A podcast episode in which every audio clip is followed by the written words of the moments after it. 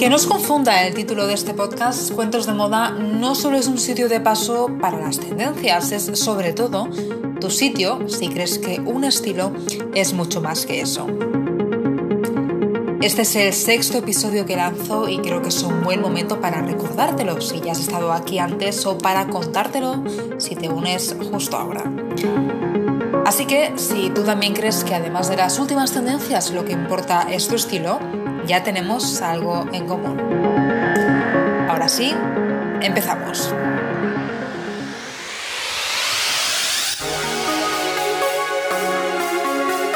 Cuentos de moda con Mireia ese Vaquero. Me gusta, me gusta muchísimo seguir sumando podcasts, aunque sé que me repito que lo digo muy a menudo, eh, pero es que es verdad. Por cierto, bienvenido. ¿Cómo ha ido la semana? Bueno, espero que fenomenal. Ya sabes que puedes escucharme desde cualquiera de las plataformas en las que está disponible Cuentos de Moda y hoy además déjame contarte una novedad y es que desde hace unos días eh, pensaba yo que además de escucharme una vez a la semana o las que quieras, podría estar bien tener un sitio fijo, algo así como una segunda casa. Vamos, una página web. A partir de ahora también podemos encontrarnos, si te apetece, en www.cuentosdemoda.com. Ya verás que se trata de una página web muy sencilla en la que, eso sí, iré subiendo los episodios como si fuera el vestidor de los podcasts y podrás tenerlos a tu y ponerte el que quieras.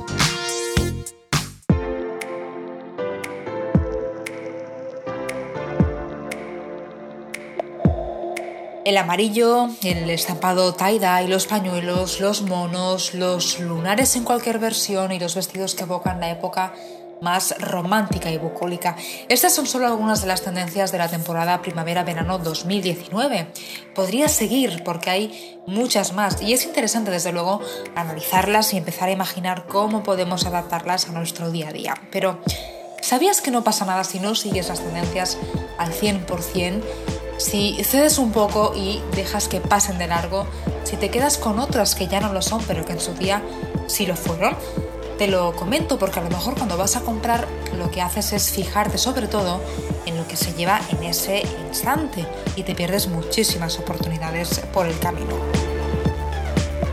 Es verdad que en las tiendas, en esas en las que la mayoría compramos, por supuesto yo también, es difícil salirse de la norma y ser la excepción, porque están pensadas precisamente para convertirse en el sitio de paso de las tendencias que vienen y van y que durante su viaje pues descansan en las tiendas unas semanas para que tengamos acceso a ellas. Esta es una forma eh, fácil, cómoda, rápida incluso de ponerte al día y de ir a la moda. Pero si solo nos conformamos con seleccionar unas cuantas prendas y vestirnos con ellas así, es también una forma un tanto impersonal. En cuentos de moda, si hay algo que voy a defender siempre, es que buceemos en otras versiones de la moda, que alarguemos la vida de las tendencias y de las prendas, que las hagamos inmortales, ¿por qué no? Y que por encima de todo siempre se reconozca tu estilo. Porque de ir a la moda te puedes cansar, pero de tu estilo no.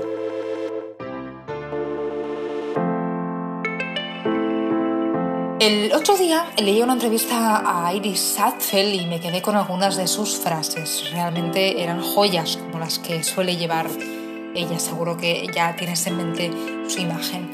Iris decía algo así como que no es cosa suya mm, recomendarnos cómo tenemos que vestirnos. Precisamente creo que eso es lo que más le deben preguntar. Pero que ella, que tiene más de un millón de seguidores en Instagram, que ya era un referente antes de que existiera esta red social y que incluso el Museo Metropolitano de Arte de Nueva York le dedicó una exposición. Eh, como te decía, que ella se resiste a decirnos y a proponernos cómo tenemos que vestirnos, dice mucho de su humildad, sencillez y elegancia. Y dice, entre otras cosas también, que hay que salir de la zona de confort, atreverse más y decir no a las tendencias que no te gustan, sin miedo. Y a lo mejor pensarás que hoy en día eso no ocurre, que la gente compra con total libertad, porque hay mucha democracia en la moda. Pues no sabría yo qué responderte a eso, porque cuando salimos a la calle tampoco hay tanta diversidad. Al final se imponen las tendencias y se ve casi lo de siempre, combinado de la misma manera. Incluso igual es que realmente no somos conscientes de que sí que estamos comprando lo que nos imponen de forma inteligente y sutil, claro. Y estamos convencidos de que lo que hemos escogido pues ha sido porque nos gustaba y a lo mejor es que nos hemos conformado o peor, no hemos llegado a confiar plenamente en nuestro estilo. Quizá va siendo hora de hacer lo contrario. Así que Iris Acer no quería decirme cómo tengo que vestirme, pero reconozco que me ha inspirado a la hora de crear este podcast en el que quiero contarte cinco ideas relacionadas con eh, la construcción, el nacimiento de un armario. Mi intención no es la de recomendarte nada, solo compartirlas contigo porque quizás sí que puedan funcionarte o no. Como siempre digo, en esto también tú tienes la última palabra. No perdamos más tiempo.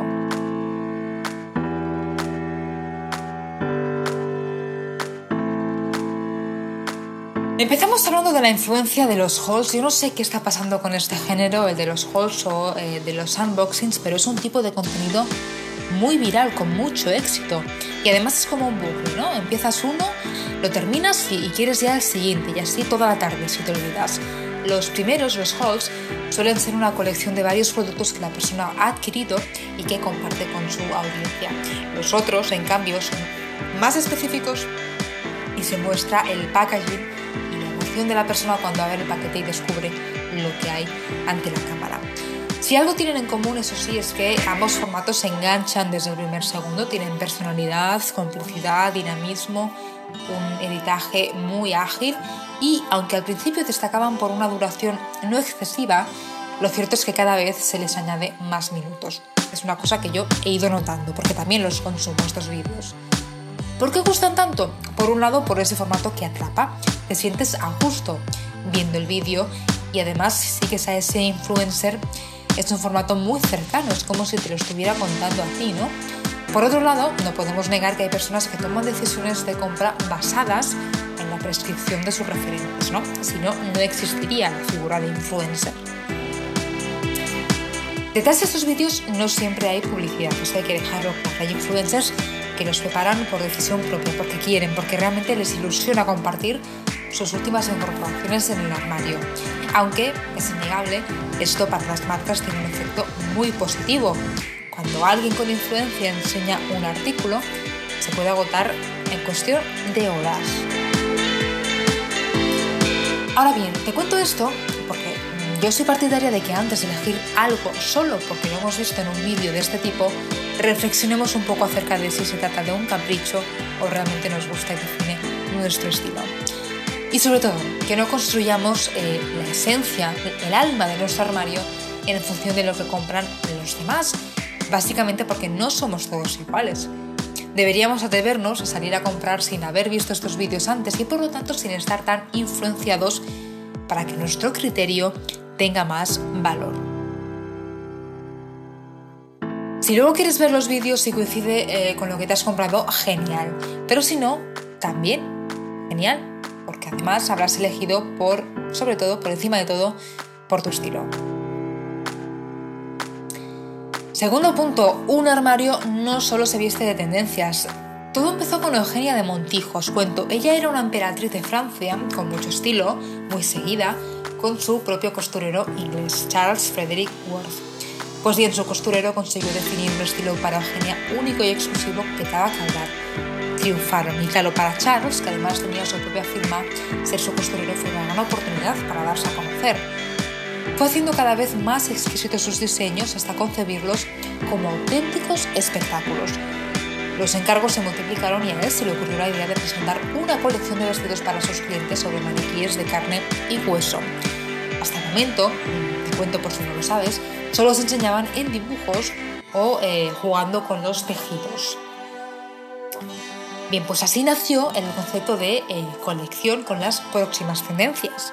Y ese mismo sistema fue el que dio paso, pues como digo, a las colecciones por temporadas que enseguida pues encontraron su terreno en la moda y que se ha mantenido hasta hoy. Por lo tanto, las tendencias, en el fondo, simplemente se inventaron para ordenar toda la producción industrial, que por cierto cada vez es mayor. Es una forma de tener un guion y de saber lo que hay que hacer en cada momento.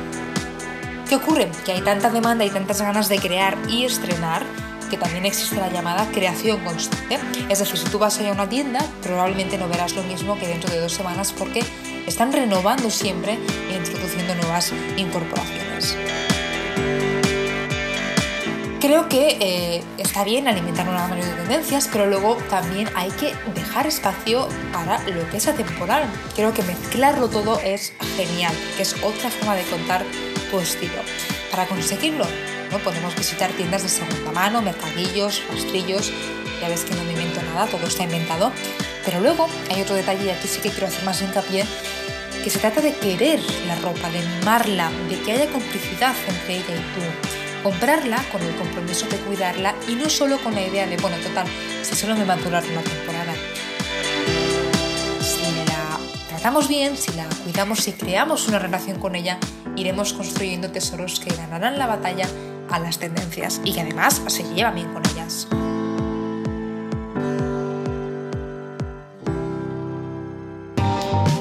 Seguimos tercer punto, adiós a los cambios de armario, así, sin miedo. Qué liberación cuando descubres que lo del cambio de armario es otro invento más. A ver, veamos, es de sentido común que no vamos a ponernos en pleno mes de agosto un abrigo. Pero en realidad la mayoría de prendas, gracias a la investigación de tejidos, tienen doble personalidad y eso hace que podamos jugar con ellas todo el año, adaptándolas, recurriendo a capas, inventando rompecabezas que encajan y sobre todo que rompen la monotonía. Insisto, yo misma hago el cambio de armario porque no me cae todo en el mismo sitio. Las prendas de invierno además ocupan bastante. Pero intento siempre dejar el mismo fondo durante todo el año y en ese fondo hay prendas, como digo, se pueden usar todo eh. Seguimos, tus inspiraciones no tienen por qué ser las de hoy. Está muy bien seguir a personas que tienen un sentido especial, una sensibilidad para la moda de hoy en día, pero no pasa nada por dejar en el tiempo e inspirarse en otras que ya no están aquí, pero que en su día rompieron moldes. A mí, por ejemplo, eh, quien me conoce lo sabe, me fascina Catherine Hepburn. Independiente, segura y con un cierto aire despreocupado que le resta importancia a lo que lleva. Ella solía decir, tiene que parecer que no te importa, pero es una pretensión escandalosa. Me encanta.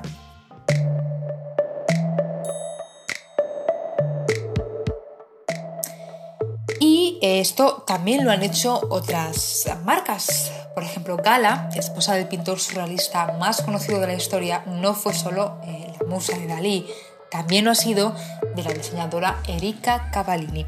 El interés de la italiana despertó tras unas vacaciones de la diseñadora en Cadaqués, que como sabéis es la ciudad en la que la pareja residía.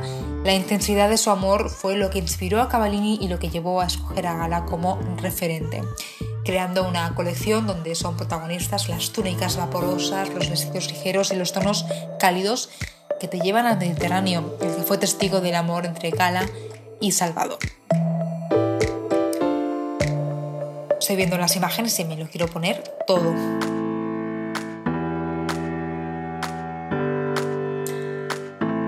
Y terminamos, viste para ser feliz. La pregunta ¿cuál es el objetivo de la moda? A mí personalmente se me hace cuesta arriba, si te soy sincera. Quizá algún día me arme de valor para descubrirlo y si eso ocurre, por supuesto, te lo contaré por aquí. Mientras tanto, lo que sí tengo claro es el objetivo de vestirte cada día, cada mañana. Y yo creo que solo puede ser uno, ser feliz.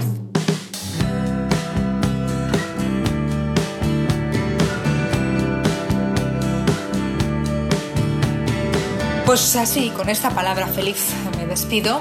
Gracias de nuevo por escuchar un episodio más de Cuentos de Moda. Ha sido un placer como siempre. Yo ya tengo ganas del siguiente. Y por cierto, ojalá mañana, cuando vayas a vestirte, te sientas así, feliz.